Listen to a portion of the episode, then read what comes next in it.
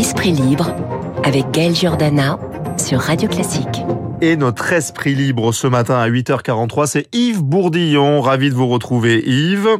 Euh, vous êtes journaliste aux échos, service international. Et c'est à la une de votre journal ce matin. Taïwan, le torchon brûle entre Pékin et Washington. On en a parlé avec euh, Régis, Régis Sommier, que vous connaissez bien. Pourquoi la Chine veut absolument détruire la souveraineté de Hong Kong et de Taïwan? C'est quoi les enjeux, grosso modo? Bah, tout simplement que la Chine considère qu'il y a une seule Chine, que donc Hong Kong euh, devait lui revenir, lui revenu, que Taïwan est une île rebelle qui doit absolument revenir chez elle, et si elle ne l'envahit pas, c'est certainement uniquement parce que le coût euh, économique et militaire serait trop élevé, mais elle considère que ça lui revient. Et donc toute euh, démarche occidentale qui consiste à reconnaître le, le, le fait que Taïwan est une entité, qui a sa souveraineté, personne ne reconnaît que c'est un État indépendant, Oui. mais quand même ils disent que c'est quelque chose qui a le droit d'exister, qui est une démocratie, qui a sa propre monnaie, son passeport, etc. Euh, forcément euh, suscite la colère de Pékin. Et donc la visite de Nancy Pelosi, qui est la première d'un responsable américain de ce niveau depuis 25 ans, euh, les rend fous de rage parce qu'il faut reconnaître qu'elle a une symbolique forte. Ouais. Elle vient porter, la, comme elle l'a dit, la détermination des États-Unis à protéger euh, Taïwan. Alors effectivement. Elle est la présidente de la Chambre des députés, qui est moins puissante que le Sénat, mais qui quand même est importante.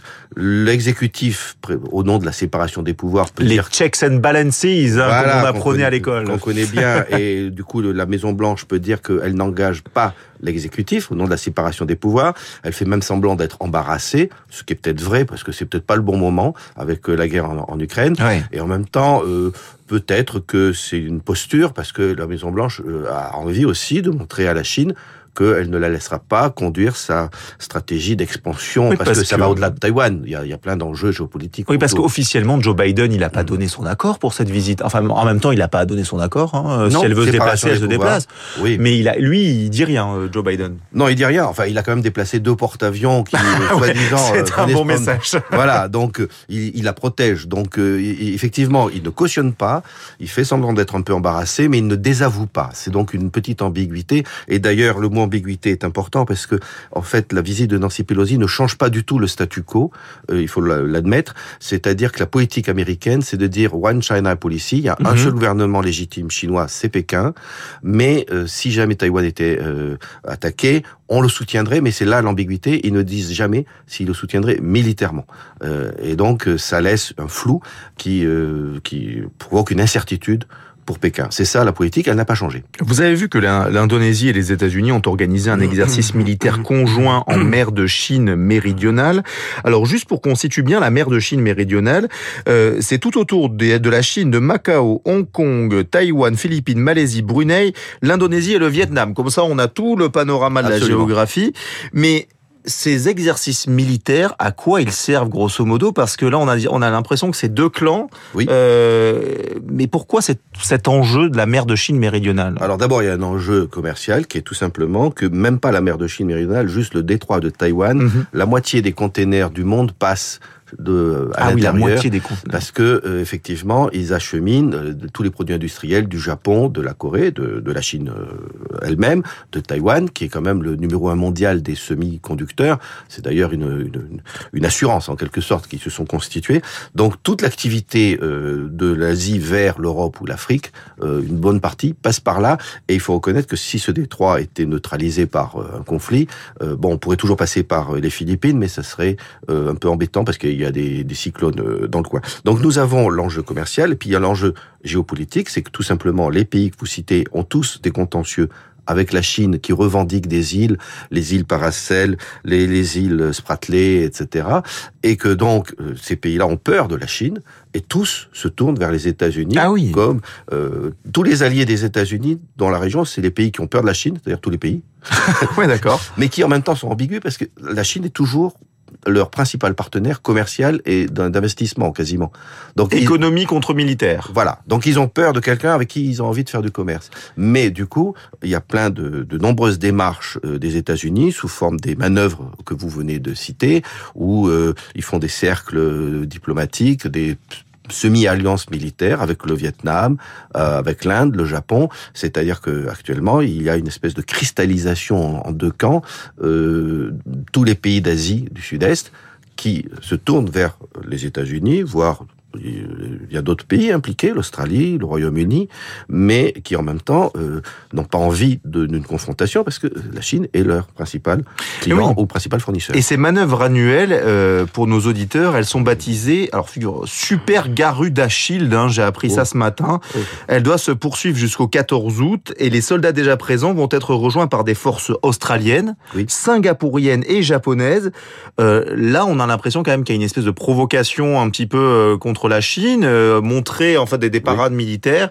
Quelle va être la réponse de la Chine euh, Alors effectivement, euh, provocation, c'est comme ça que les Chinois vont l'interpréter, même si les Occidentaux vont dire pas du tout, c'est des manœuvres prévues de longue date et qui ne visent personne. Mais en tout cas, il y a une posture. Voilà, le terme militaire, c'est ça, c'est une posture pour montrer des rapports de force. Et évidemment, la Chine ne va pas apprécier. D'ailleurs, elle n'apprécie pas non plus la visite de Nancy Pelosi. Elle a commencé à réagir. Alors, pour l'instant, c'est un peu à minima, un peu petit bras, puisqu'ils ont juste interdit les exportations de citron de Taïwan ah. vers la Chine. Bon, c'est pas, euh, c'est pas Pour l'instant, c'est pas, oui. Non. Ils ont eu 20 avions ont pénétré ce qu'on appelle l'azide, la zone d'identification aérienne qui n'est pas l'espace aérien lui-même, mais qui est une manière d'un peu de titiller les, avions euh, taïwanais qui doivent décoller en urgence pour euh, les identifier. Euh, donc, ils ont aussi planifié des manœuvres. Alors ça, c'est plus important jusqu'à dimanche, des manœuvres militaires navales dans six zones qu'ils ont annoncées et certaines empiètent pour la première fois depuis 30 ans. Ces manœuvres-là pourraient empiéter sur les eaux territoriales taïwanaises. Donc en théorie, si des navires chinois entrent dans les eaux euh, taïwanaises, il peut y avoir un incident. C'est pas encore sûr qu'ils entrent vraiment, mais ça montre aussi que c'est en gros posture contre posture. Yves Bourdillon, vous vouliez aussi nous parler du nucléaire euh, iranien. Hein. Vous avez signé un article dans les Échos euh, du jour, hein, un, grand dossier. Vous dites que les négociations sur le nucléaire sont toujours bloquées. Alors, expliquez-nous un peu pourquoi ces négociations sont bloquées. Alors, effectivement, c'est le troisième grand dossier géopolitique chaud avec Taïwan et, et l'Ukraine. On a la possibilité possibilité que l'Iran se dote d'une arme nucléaire depuis euh, des décennies quasiment. Mhm. Et l'arrivée au pouvoir de Joe Biden avait fait naître l'espoir que le traité par le dit JCPOA par lequel l'Iran renonçait, enfin gelait son programme en échange d'une levée des sanctions internationales sont euh, au point mort depuis euh, avril 2021 mhm. et euh, depuis lors il y a des rounds de négociations où on dit à chaque fois c'est imminent dans quelques heures quelques jours on va trouver un accord et toujours et l'accord ne vient jamais jamais parce que justement pour répondre à votre question il y a trois pierres d'achoppement assez considérables alors la première c'est que l'Iran voudrait que le corps des gardiens de la révolution les Pasdaran mhm. qui est un corps politico-militaire avec des grands intérêts commerciaux ne soit plus classés comme terroristes par les États-Unis. On voit mal la Maison Blanche faire ce genre de, de concession qui serait quand même très coûteuse euh, politiquement. Et puis euh, Téhéran voudrait, et c'est assez logique, que ce, un accord prescrive que euh, plus que les États-Unis ne pourraient plus le dénoncer unilatéralement comme l'administration Trump l'a fait en 2018. Ils se sont retirés de cet accord et c'est ce qui a provoqué euh, la crise. Et alors c'est ça le troisième point, la, la crise justement, c'est que depuis lors, puisque Téhéran ne peut plus exporter son pétrole sauf en contrebande ou vers la Chine, ils se sont remis à enrichir leur uranium. Ah et maintenant, ils possèdent 43 kilos de d'uranium enrichi en isotope 235. Donc ça, c'est avéré euh, Ça, c'est avoué, puisque mhm. l'Agence internationale d'énergie atomique a quand même un peu accès à peut vérifier des choses. D'accord. Et cet, cet isotope 235, c'est celui avec lequel on fait les bombes nucléaires. Alors, euh, je ne vais pas rentrer, c'est très technique. Mais normalement, on fait une bombe avec 90% d'uranium 235. Bon, eux, ils sont à 60. Donc, avec des centrifugeuses, ils peuvent encore enrichir. Euh, même en théorie, on peut faire même une bombe avec avec un rendement plus faible avec cet uranium-là. Et justement, euh, c'est ça l'événement euh, des derniers jours, c'est que lundi, ils ont lancé des nouvelles centrifugeuses pour accélérer l'enrichissement et donc pour, aller encore plus loin. Et surtout, pour la première fois, un conseiller du, du guide suprême a dit nous sommes, nous avons la capacité technique de faire une bombe. On ne veut pas, euh, mais on pourrait. Et ça, c'est la première fois qu'il l'assume. C'est-à-dire que maintenant, l'Iran dit être un pays du seuil. Alors, pays du seuil, c'est un concept très simple. C'est que c'est un pays qui peut se doter de la bombe en quelques semaines, s'il veut, Toutefois, quand vous avez une bombe, elle n'est pas opérationnelle parce qu'il faut encore un ou Mhm. deux ans de travaux pour la minutariser et en faire un, un ogive. Mais ça veut dire que vous avez en fait une capacité de dissuasion qui est un peu inférieure à celle d'une vraie puissance nucléaire, mais qui est comparable. Vous avez Oui. une bombe atomique, en Une- fait. Une capacité technique, mais est-ce qu'ils ont, les Iraniens, la, la capacité financière? Parce que vous signez euh, dans, dans les échos euh, cet article accablant. Un an après son élection, vous dites que le bilan est justement accablant pour le président Ebrahim Raisi. On rappelle quand même, alors là, les auditeurs euh, vont tomber de leur chaise, l'inflation, c'est 54% hein, euh, en, en Iran. Nous, c'est 6,8% Oui. euh, en France. Et la majorité des 82 millions d'Iraniens vit sous le seuil, des, des- seuil de pauvreté défini par l'ONU. Alors, cette capacité financière, elle n'est pas là, euh, grosso modo. Apparemment non. Euh, en tout cas, s'ils avaient comme priorité le bien-être social et économique, avec le chômage, etc.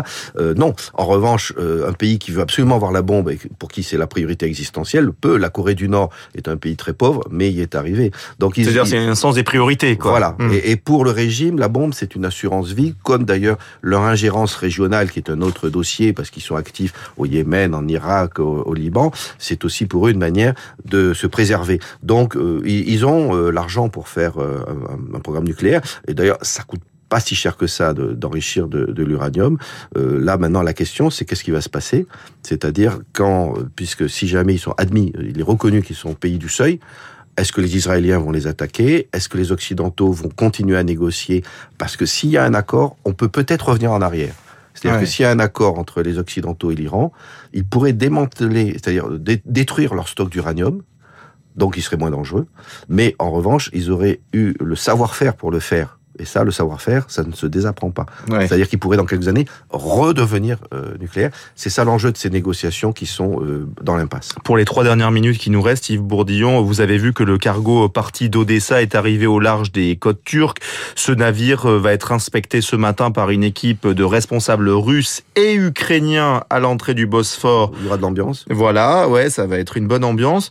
Euh, c'est le souhait de la Russie qui veut quand même vérifier ce qu'il y a à l'intérieur du navire. Donc en fait, ils font même pas confiance euh, dans, pour un cargo de céréales. Oui, bah c'est le jeu, c'est-à-dire c'est une manière d'imposer leur volonté, puisque euh, évidemment ça peut être légitime de vérifier qu'un cargo ne transporte pas des armes s'il venait vers l'Ukraine, mais là il s'en éloigne. Oui. Donc ça n'a pas de sens, mais c'est une manière de dire j'ai imposé quelque chose et euh, bon finalement ça faisait partie du compromis. Donc sous euh, sous tutelle turque qui est le, le médiateur dans cette affaire, ce cargo D'ailleurs, Erdogan sera reçu très bientôt Oui. par Vladimir à- à Donc euh, c'est une manière de, de valider que tout se passe bien. Si, sauf incident inattendu, ce cargo va repartir et ça ouvrira la voie à un convoi de 16 autres cargos qui attendent. Et on peut supposer, tout le monde a intérêt à ce que le, le deal soit respecté, que d'une part, l'Ukraine peut reprendre ses exportations de céréales dont elle a grand besoin financièrement. Euh, là, du coup, les cours du blé vont un peu retomber Mhm. et le risque de famine pour les pays importateurs s'éloigne.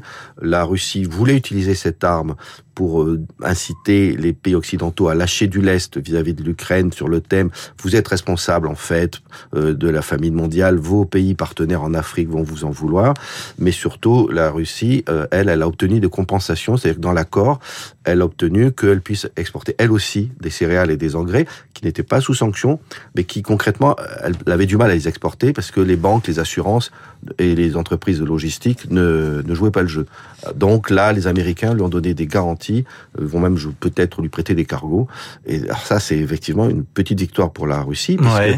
les Occidentaux acceptent d'alléger, euh, de, de faire des exceptions à leurs sanctions, ce qui est quand même une manière un peu de les, bah de, oui, de les affaiblir. Ce qui est toujours étonnant euh, quand on parle, c'est c'est ce comment dire ce mix entre économie et militaire et que l'on se rend compte souvent que l'argent dépasse les questions militaires. Hein, voilà, Yves Bourdillon. Merci beaucoup, journaliste économique, journaliste international au, au quotidien euh, Les Échos. On se retrouve très vite dans euh, Esprit Libre. À tout de suite.